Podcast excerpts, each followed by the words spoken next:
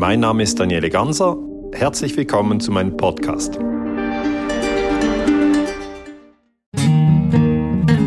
Wir leben schon in einer spannenden Zeit. Ich war vor kurzem Samstagabend in einer Bar und die Menschen trinken Cocktails, trinken Bier, unterhalten und lachen. Aber es gibt da noch diese zweite Gruppe, die gar nicht in diese Bar hineinkommt. Und ich denke da immer an dieses Wort Zweiklassengesellschaft. Nun bin ich kein Experte für Diskriminierung und äh, Soziologie und Geschichte und deswegen habe ich mir heute Unterstützung geholt. Mein heutiger Gast ist nämlich Historiker und Publizist. Er ist äh, Daniele Ganser und ich freue mich ganz doll auf das Gespräch mit Ihnen, Herr Ganser. Herr Schenker, vielen Dank für die Einladung. Ja, ich habe ja anfangs die Zweiklassengesellschaft angedeutet. Ich glaube, heute ist es klar gemeint, ist vor allem geimpft oder ungeimpft. Die einen dürfen ins Fitnessstudio, ins Restaurant, in die Bar, die anderen dürfen so ziemlich wenig. Was halten Sie als Historiker von dieser Zeit, in der wir leben?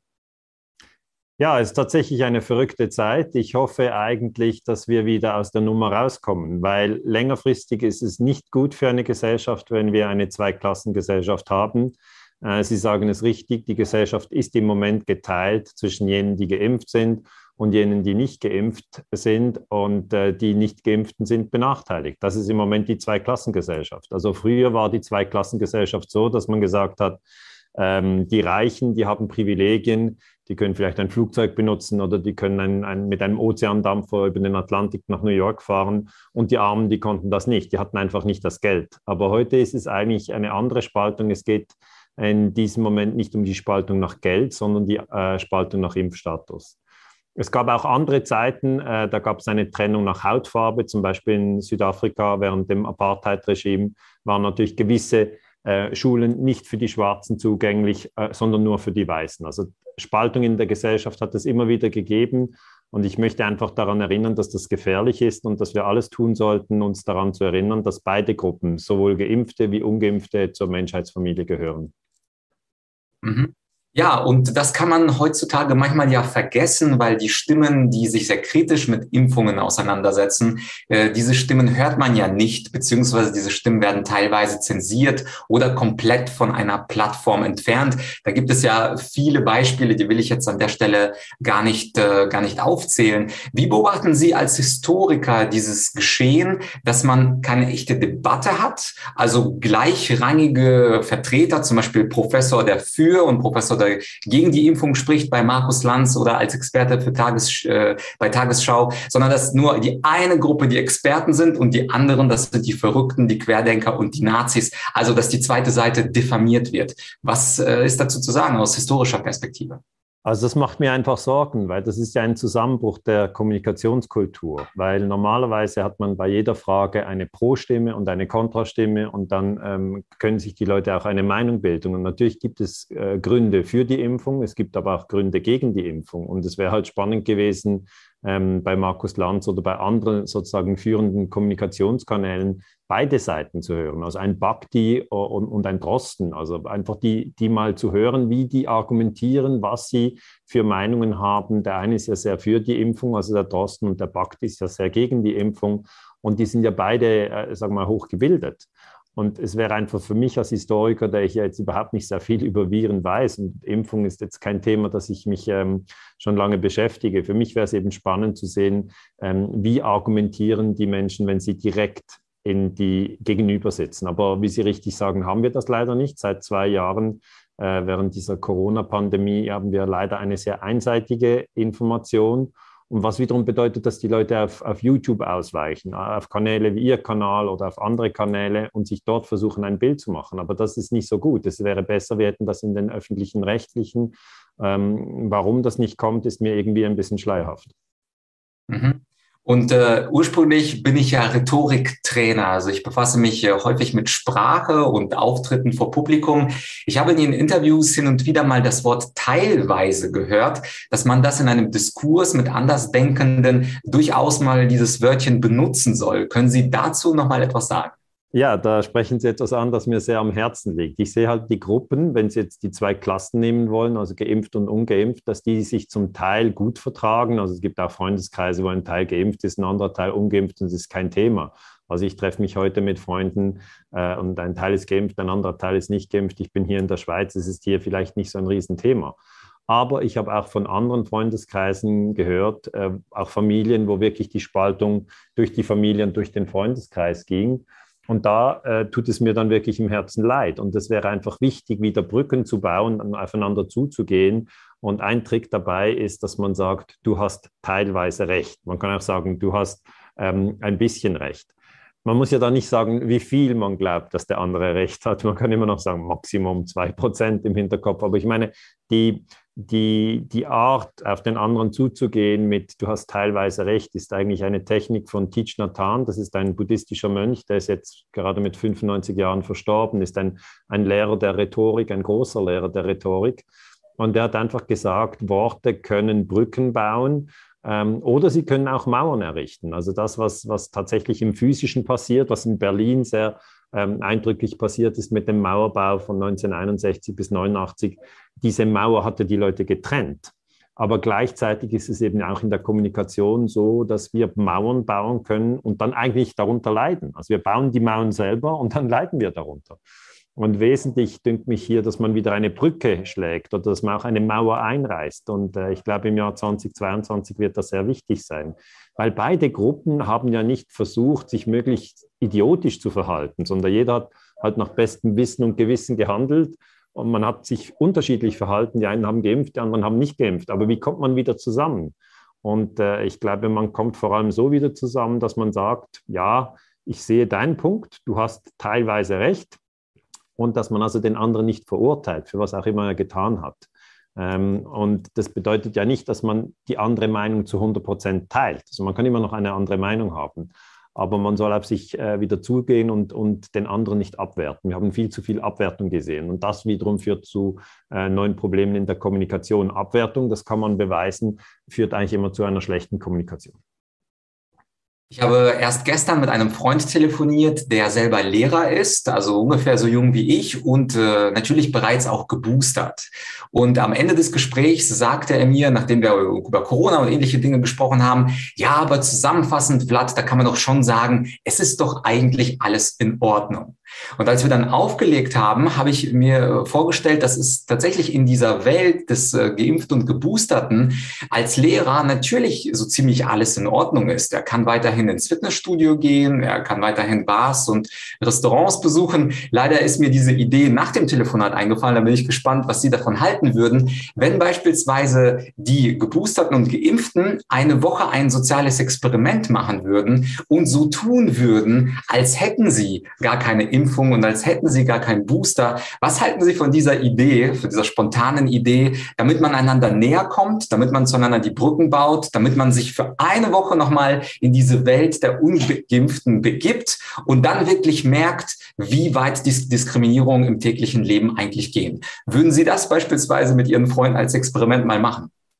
Ja, ich finde das keine schlechte Idee, weil man muss ja eigentlich immer sozusagen sich in den anderen hineinversetzen. Die Indianer sagen, geh mal zuerst einen Kilometer in den Mokassins äh, deines Feindes, dann wirst du eher verstehen, äh, was überhaupt seine Geschichte ist. Also sich in den anderen hineinzuversetzen und eigentlich herauszufinden, was, was hat er für eine Erfahrung, das ist eigentlich immer sehr, sehr wichtig. Und wenn Sie jetzt sagen, jemand, der geimpft ist, wenn ich das richtig verstanden habe, ist ja Freund Lehrer und geimpft, der hat ja eigentlich nicht das Problem, dass er jetzt einen Lohnausfall hat, weil er ist ja beim Staat angestellt. Hingegen jemand, der ein Kulturschaffender ist, äh, da ist das die Lage ganz anders. Die Leute leiden sehr unter dem Lockdown. Es gibt auch Selbstmorde, weil die Leute einfach alles Geld äh, sozusagen aufgebraucht haben, das sie angespart haben, keine neuen Aufträge bekommen und total verzweifelt sind. Und wenn man zu einer finanziellen äh, Notlage noch die soziale Isolierung und dann noch die Stigmatisierung dazu nimmt. Also Stigmatisierung heißt ja, dass über die Ungeimpften auch dann geschimpft wird und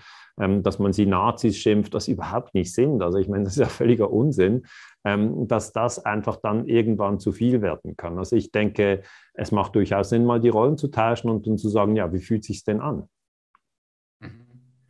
Ja, und wie ist es bei Ihnen im Freundeskreis? Sie als jemand, der dazu seit eineinhalb, zwei Jahren spricht, haben Sie manchmal auch hitzige Diskussionen, wo wirklich mal auch ein paar leichte Beleidigungen äh, umherschwirren? Oder schaffen Sie es im Privatleben mit Freunden komplett sachlich zu bleiben, so wie wir beide es in diesem Gespräch auch sind? Es, ist, es, es funktioniert zum Glück gut im Freundeskreis. Also wir können äh, sozusagen diskutieren. Wir haben dann auch ganz verschiedene Meinungen, aber es ist sachlich. Es ist vielleicht so, dass man manchmal auseinandergeht und denkt, echt jetzt, dass der das so sieht, verstehe ich nicht. Aber das denken beide Seiten. Also das muss man ja auch sagen. Es ist, nur, äh, ist dann gegenseitig. Der eine denkt, nee, aber wie, wie, wie ist er nur zu diesem, zu diesem Resultat gekommen in seinem Kopf, oder? Aber ähm, ich glaube, die Wertschätzung, die, die verbindende Wertschätzung, die uns eben trägt im Freundeskreis, die bleibt da, jetzt egal, ob wir geimpft oder ungeimpft sind. Ich glaube, schwieriger ist es eigentlich mit Menschen, die man kaum kennt. Also ich bin in, in Deutschland dann mit dem Zug gefahren und ähm, dann gab es eine Auseinandersetzung im Zugsabteil, weil ich äh, meine Maske nicht ganz oben hatte. Ich hatte sie nur unter der Nase und jemand hat mich darauf hingewiesen, dass, dass man sie oberhalb der Nase tragen soll. Und dann habe ich vielleicht auch nicht ideal reagiert. Ich habe dann gesagt, ja, haben Sie Angst? Und dann hat die Person gesagt, es geht gar nicht darum, ob man Angst hat oder nicht. Dann habe ich gesagt, ja doch, es geht doch schon darum, ob man Angst vor dem Virus hat. Und dann hat, hat die Person halt gesagt, nein, es geht jetzt darum, dass man einfach auch die, die Regeln einhält. Und dann ich bin halt eher so der kommunikative Typ. Da habe ich gesagt, ja, aber blind Regeln einhalten macht ja auch keinen Sinn. Man muss sich immer fragen, welche Regeln Sinn machen. Und dann, das wurde dann am Schluss eine angespannte Diskussion. Ich habe dann aber äh, ähm, auch wieder eingerenkt und am Schluss gesagt, Sie haben ja auch teilweise recht, weil ich hatte ja die Maske wirklich nicht über der Nase. Also das ist jetzt halt die Regel und die andere Person hat gesagt, muss die Regel einhalten. Aber ich finde, es, es kann spannende Diskussionen geben und die Schwierigkeiten, finde ich, entstehen dort, wo man sich gar nicht kennt. Ja, weil dann, dann fehlt ja das Verbindende. Wenn man, wenn man eng verbunden ist und vielleicht zusammen äh, ja, schon, schon Sport gemacht hat, Tennis zusammen gespielt hat oder Ferien zusammen verbracht hat, Snowboard fahren war zusammen oder Feste gefeiert, dann kann man vielleicht sich eher daran erinnern, dass der andere ja auch oder die andere ja auch eigentlich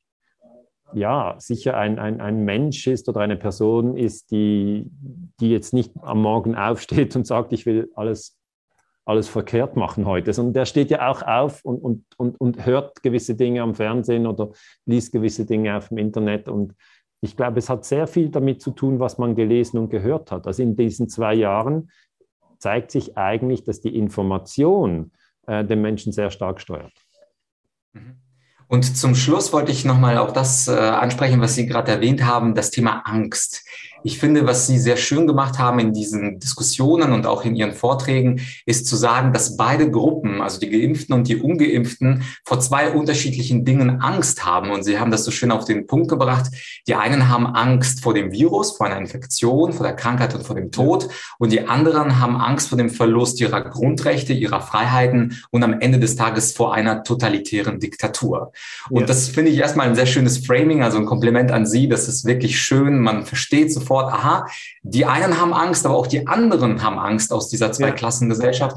Und aus meiner Sicht ist es fast schon ungerecht, dass die eine Angst hofiert wird von der Politik, die andere Angst aber eben isoliert wird und nach unten geschoben wird. Dabei ist ja Angst immer irrational und die Leute, die vor Diktaturen Angst haben, haben ja nicht komplett Unrecht, denn es gab ja in diesem Land vor ein paar Jahrzehnten eine Diktatur. Es gab aber natürlich auch viele andere. Also in meinem Geburtsland Sowjetunion Sowjetunion kennen sicherlich auch alle äh, das, den Kommunismus. Es gibt aber natürlich auch Pol Pot mit Kambodscha und Kuba. Also es gibt unglaublich viele Diktaturen und diese Angst vor der Diktatur, vor der aufkeimenden Diktatur ist ja nicht komplett unbegründet, wenn man auch noch zusätzlich diese totalitären, äh, potenziell totalitären globalen und digitalen Elemente dazu nimmt. Eine Frage, finden Sie auch, dass es ein bisschen ungerecht ist, dass die eine Angst hofiert und die andere diskreditiert wird? Und die zweite Frage, wie könnten wir es denn schaffen, aus Sicht der Medien, der Politik, dass auch die andere Angst mehr respektiert wird, so eben auch wie die erste Angst vor der Krankheit selbst? Ja, also ich sehe das auch wie Sie. Die Angst vor dem Virus hat sehr, sehr viel Raum bekommen in den letzten zwei Jahren. Wenn ich sage letzte zwei Jahre, dann meine ich eigentlich das Jahr 2020 und das Jahr 2021. Ich glaube, jetzt im Jahr 2022 wird die Diskussion hoffentlich wieder ein bisschen offener.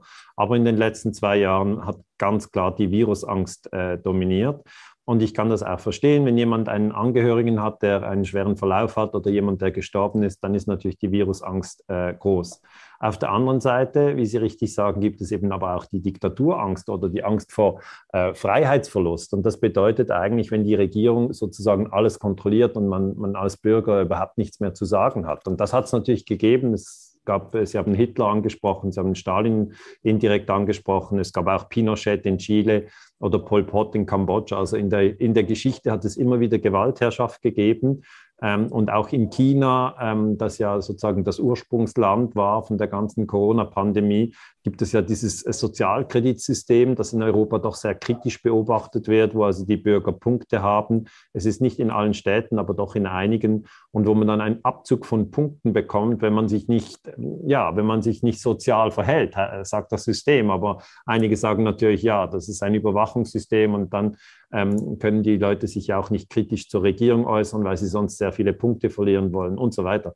Also diese Diskussion um Angst vor Virus oder Angst vor Diktatur, man kann sie noch ergänzen mit Angst vor Armut. Einige haben weder Angst vor dem Virus noch Angst vor der Diktatur, sondern sie sagen, mein Geschäft bricht gerade zusammen, ich habe kein Geld mehr. Also das könnte man als drittes dazu nehmen. Diese drei Ängste sind alle real. Und ich habe in verschiedenen Vorträgen einfach äh, dargelegt, dass man zuerst bei sich hinhören sollte und sich fragen sollte, ja, von, wenn wir jetzt die drei nehmen, bei diesen drei Ängsten, unter welcher Angst leide ich am meisten? Und dann zu sagen, auf einer Skala von 0 bis 10, äh, wie hoch ist denn die Angst? Und wenn sie bei 9 ist, dann ist sie sehr, sehr intensiv dann kann man nicht mehr schlafen. Wenn sie bei drei ist, dann weiß man gar nicht mehr, welche Angst man hat. Äh, und wenn sie bei zwei ist, ist es am Ausklingen. Aber ich habe einfach gesehen, auch zum Beispiel bei Menschen, die Angst zum Beispiel vor Spinnen haben, ähm, dass es keinen Sinn macht, dass man denen eine, eine Studie schickt, äh, wo halt bewiesen wird, dass in der Schweiz in den letzten zehn Jahren äh, niemand an Spinnen gestorben ist. Dann werden die nicht sagen, ah ja, vielen Dank für die Studie, meine Angst ist jetzt weg, sondern eine Angst ist zuerst einmal einfach eine Angst. Und die kann man nicht mit einer Studie so schnell überwinden. Also einfach Zahlen zu schicken, das bringt da gar nichts. Sondern die Angst will zuerst mal gesehen werden. Und wenn man dann sagt, okay, ich verstehe, du hast diese Angst, und dann eher fragt und sagt, warum hast du diese Angst, dann entsteht ein viel größeres Verständnis, als wenn man sagt, nee, echt jetzt, du hast die falsche Angst. Also das ist ja ein bisschen die, die Spannung, in der wir noch drin sind, dass da verschiedene Gruppen aufeinandertreffen und jede Gruppe sagt, du hast die falsche Angst. Weil diejenigen, die die gleiche Angst haben, also zum Beispiel zwei, die extrem Angst haben vor dem Virus, die verstehen sich sehr gut. Oder zwei, die sehr Angst haben vor Diktatur, die verstehen sich sehr gut. Aber umgekehrt ist es eben so, dass wenn einer Angst, sehr Angst hat vor Diktatur und einer sehr Angst vor Virus, dann ist, das, dann ist die Kommunikation sehr erschwert. Und wir sollten dann eben erkennen, dass wir ja nicht die Gefühle sind. Ja, wir haben Gefühle, wir sind nicht die Gefühle. Wir sind das Bewusstsein, in dem Gefühle aufsteigen und auch wieder vergehen. Und ich kann sagen, vor 20 Jahren hatten alle Angst vor Terror und jetzt ist das weg. Also die Gefühle ändern ja auch dauernd. Mhm. Ja, und am Ende vielleicht noch ein praktischer Tipp, wenn wir also mit jemandem sprechen, der eine ganz andere Angst hat. Also angenommen, ich habe die Angst A und der andere hat eine Angst B. Sie hatten angedeutet, dass man erstmal durch Fragestellen die Position oder die Angst des anderen nachvollziehen soll. Möglicherweise kann ich ja dann auch meine Angst ein wenig begründen, denn Emotionen haben ja immer Gründe. Wir haben Angst, weil etwas passieren könnte. Weil wir etwas denken, weil wir etwas denken. Also die, die, die Angst wird durch das Denken ausgelöst. Wenn wir denken, wir werden am Virus sterben, dann haben wir Angst vor dem Virus. Wenn wir denken, dass eine Diktatur installiert wird, dann haben wir Angst vor der Diktatur. Also die Gedanken wiederum werden durch die Medien beeinflusst. Also es kommt darauf an, welche Medien man konsumiert hat letzten Endes. Mhm. Und wie soll dann diese Konversation weitergehen? Also angenommen, die eine Person hat ihre Angst begründet, nachgefragt, die andere Person hat ihre Angst begründet. Diese Abwägung der Ängste, ich denke da so an Philosophen wie Aristoteles oder Kant, wie sollte man denn diese Abwägung überhaupt philosophisch treffen? Wer hat denn in Anführungsstrichen Recht? Und am Ende des Tages, wie kann man so eine Diskussion rational vernünftig führen? Oder sind wir dazu verdammt, einfach diese äh, unterschiedlichen Ängste zu haben, zu behalten und anschließend die eine wird von der Regierung mehr vertreten, deswegen haben Angst Leute A mehr Glück als die Angst Leute B. Also ich glaube, man wird, wenn man die verschiedenen Ängste, sagen wir jetzt mal Angst vor Virus, Angst vor Diktatur und Angst vor Armut, wenn wir diese drei Ängste nebeneinander hinstellen, wird es nicht am Schluss so sein, dass man sagen kann, okay, die haben jetzt recht, sondern alle haben teilweise recht.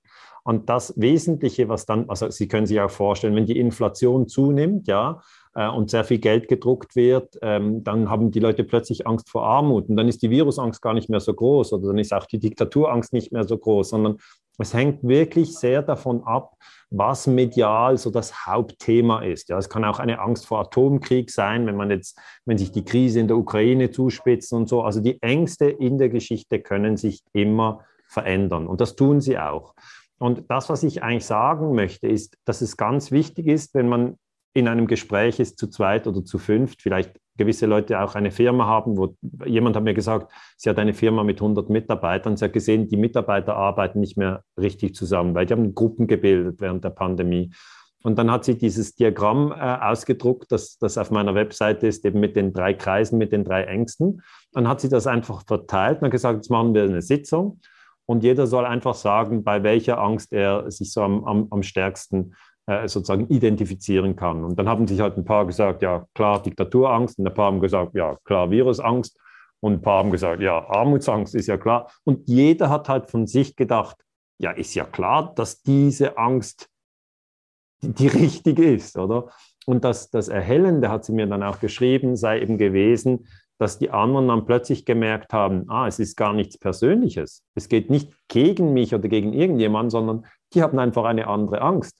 Und sie sind genauso überzeugt, die richtige Angst zu haben. Also niemand hat so absichtlich die falsche Angst, sondern auf der Basis seiner Erfahrung, auf der Basis von dem, was er bis jetzt erlebt hat und auch auf der Basis von dem, was er gelesen hat, klingt die eine Angst stärker als, als die andere. Zum Beispiel, nur um ein konkretes Beispiel zu geben, wenn jemand ähm, ähm, äh, eine Kindheit hatte, wo die Eltern Konkurs gingen und sie mussten zum Beispiel aus einem reichen, schönen Haus ausziehen und sie mussten in eine ganz kleine Wohnung und Geld war jeden Tag ein Thema und er war ein kleines Kind und konnte sich erinnern, wie die Eltern gestritten haben, wie man jetzt sozusagen die nächste Rechnung bezahlt. Ja klar, da kommt natürlich die Armutsangst viel stärker nach vorne, wenn es plötzlich heißt Massenentlassung oder diese Firma entlässt dies oder jene Leute. Ähm, hingegen, wenn jemand ähm, zum Beispiel jemand erlebt hat, ein, ein, Geschwister, das gestorben ist an einer Krankheit, vielleicht an einem Virus, vielleicht an einem Bakterium, egal, einfach etwas Kleines, wo man irgendwie nicht genau gesehen hat, warum dieser, dieser geliebte Mensch gestorben ist. Ja, dann, das kann schon sehr stark natürlich die Angst vor, vor Viren triggern. Und drittens, äh, wenn jetzt jemand halt eine Diktatur wirklich erlebt hat, der vielleicht in Chile unter Pinochet gelebt hat und dann geflüchtet ist nach Deutschland und dann jetzt in Deutschland das erlebt und sich sagt, ja, wie kann das sein? Jetzt bin ich, war da in Chile und da war eine Diktatur, ist ja jetzt nicht mehr, Pinochet ist nicht mehr Diktator, aber wer eine Diktatur erlebt hat, ähm, wird, halt, wird halt sagen, ja, das ist schon ziemlich extrem. Oder auch Leute, man kann sagen, äh, natürlich darüber diskutieren, ob die DDR eine Diktatur war, aber es war doch ähm, äh, äh, mehrheitlich äh, ein, ein ziemlich streng organisiertes Regime. Ich denke, das darf man zumindest sagen. Und die Leute erinnern sich natürlich, die glauben auch nicht blind den Medien, die sagen nicht, ja, die Medien haben gesagt. Das ist in ihrer, die haben einen ganz anderen Blick auf die Medien. Die sagen ja, die Medien, die sind in, der, in den Händen der Mächtigen und die Mächtigen, die wollen, wollen uns lenken. Das sind Menschen äh, aus, aus, äh, aus Ländern, die schon Diktaturen erlebt haben. Und wenn ich so zusammenfassen kann, ähm, ist vielleicht die Einsicht hilfreich, wenn man sagt, ja, wenn ich das, das erlebt hätte, was die andere Person erlebt hätte. Also wenn, wenn die andere Person ist vielleicht 30, hätte ich die letzten 30 Jahre in den Schuhen äh, gegangen, die diese Person jetzt trägt, hätte ich, vielleicht, hätte ich vielleicht auch so reagiert. Also das ist eben sehr, sehr wichtig zu verstehen und dass wir Menschen sehr stark beeinflusst werden durch das, was wir erlebt haben.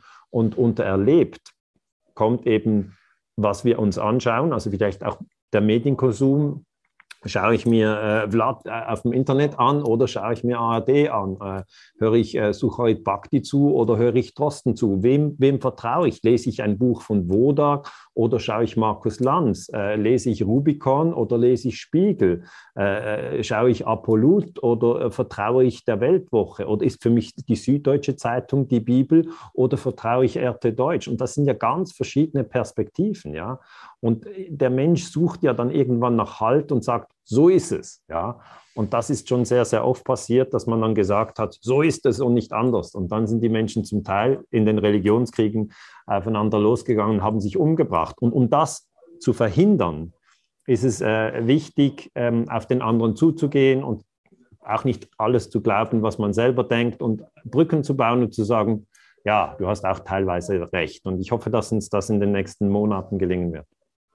Mhm, ja, und äh, wenn ich das mit eigenen Worten zusammenfassen darf, das ist ja fast schon ein Handlungstipp für uns alle, dass man zum einen äh, im ersten Schritt seine eigene Angst rationalisiert, also versteht, warum habe ich zum Beispiel vor Diktatur, vor Armut oder vor der Krankheit Angst. Und dass man im zweiten Schritt auch versucht, die Angst des anderen zu rationalisieren, also sie irgendwie zu verstehen, woran liegt es, dass der andere diese Angst besitzt. Und wenn wir den anderen verstehen, ist Empathie natürlich auch viel einfacher. Also dieses äh, Hineinfühlen, Hineindenken ist ja dann einfach, wenn wir genau wissen, was die Motive sind, um vor Angst A, B oder C äh, klarzukommen. Insofern finde ich das gerade auch ein sehr schöner kommunikativer, aber fast schon ein sehr schöner psychologischer Tipp am Ende unseres Gesprächs. Und Sie haben ja angesprochen, es gibt den Vlad, es gibt Rubicon, es gibt den Spiegel, aber Daniele, es gibt natürlich auch Sie. Was würden Sie am Ende den Zuschauern empfehlen von Ihnen persönlich, die Sie jetzt jetzt noch nicht kennen, gibt es eine Website, gibt es ein Buch? Was können sich die Leute anschauen? Ja, ich würde sagen, man kann auf meinen YouTube-Kanal gehen, ähm, Daniele Ganser, ähm, auf YouTube eingeben, da wird man einiges finden. Ich finde es aber auch wertvoll, wenn man Bücher liest. Also ich bin auch der Typ, der sagt, äh, vor dem YouTube-Kanal zu sein, hat seinen Wert, aber hin und wieder ein Buch zu lesen, auch aus Papier, da, da bin ich halt der große Freund. Mein neues Buch heißt Imperium USA da geht es um die Kriege der USA, da kommt das Wort Corona überhaupt nicht vor. Also wenn jemand Lust hat, etwas anderes zu lesen als Corona, Imperium USA ist mein aktuelles Buch. Es, es ist ansonsten meiner Meinung nach, ganz unabhängig von meinen Büchern, von meinem YouTube-Kanal, äh, wichtig einzusehen, dass wir persönlich alle davon profitieren, wenn wir uns nicht untereinander abwerten und in diese Streits äh, hineingelangen, sondern dann sagen wir, okay, der macht das so, vielleicht anders als ich es machen würde, sie macht das so, vielleicht nochmal anders als ich es machen würde, aber vermutlich sind es verschiedene der Ängste, ja, welche die Leute zu dem führen, ähm, äh, was sie eben gerade tun. Und nochmal vielleicht, äh, zum, um das zusammenzufassen, wenn man sich getraut zu sagen, ja, ich habe halt eher Angst vor Virus oder wenn man sagt, ja, ich habe halt Angst vor Diktatur, das, das, das drückt mich echt. Oder wenn man sagt, ja, ich, ich habe echt Angst vor Armut. Wenn man sich getraut, auf diese Ebene zu kommen und wenn der andere sich auch getraut zu sagen, oh nein, also Armut ist jetzt gerade für mich kein Thema, aber Virus, ich, ich habe echt, ich, ich getraue mich gar keine Klinke anzufassen. Ich denke, vielleicht sterbe ich dann. Und dann kann vielleicht ein Dritter sagen, was mit einer Klinke anfassen, das ist mir vollkommen egal. Äh, ich, ich habe das Gefühl, jetzt, jetzt, jetzt, wir steuern direkt in die Diktatur und morgen geht, kann ich nicht mehr selber entscheiden, irgendwie, äh, wo ich in die Ferien fahre. Also wenn wir einfach ehrlicher miteinander kommunizieren auf der Ebene der Emotionen, die wir haben, ähm, dann glaube ich, kann das die Lage sehr entspannen. Ich glaube, wir brauchen Entspannung, weil mit der Zeit erschöpft man sich in diesen ganzen Streits. Das, das, das macht einfach auch keinen Spaß. Ja, das ist ein schönes Schlusswort und äh, den YouTube-Kanal und das neue Buch Imperium USA werden wir natürlich verlinken. Daniele, großes Dankeschön für dieses Interview. Vlad, vielen Dank. Und lieber YouTube-Zuschauer, jetzt bist du dran. Es geht natürlich darum, dass du in Kommentaren deine Meinung uns mitteilst. Bist du einverstanden mit der Argumentation von Daniele oder würdest du sagen, das mit dem Wort teilweise macht teilweise gar keinen Sinn? Kommentier gerne unten. Lass uns sachlich miteinander argumentieren und diskutieren. Pro Contra ist immer in einer Demokratie die beste Idee. Ich freue mich äh, wieder, dich bei Menschen Überzeugung zu sehen. Bis bald, dein Vlad.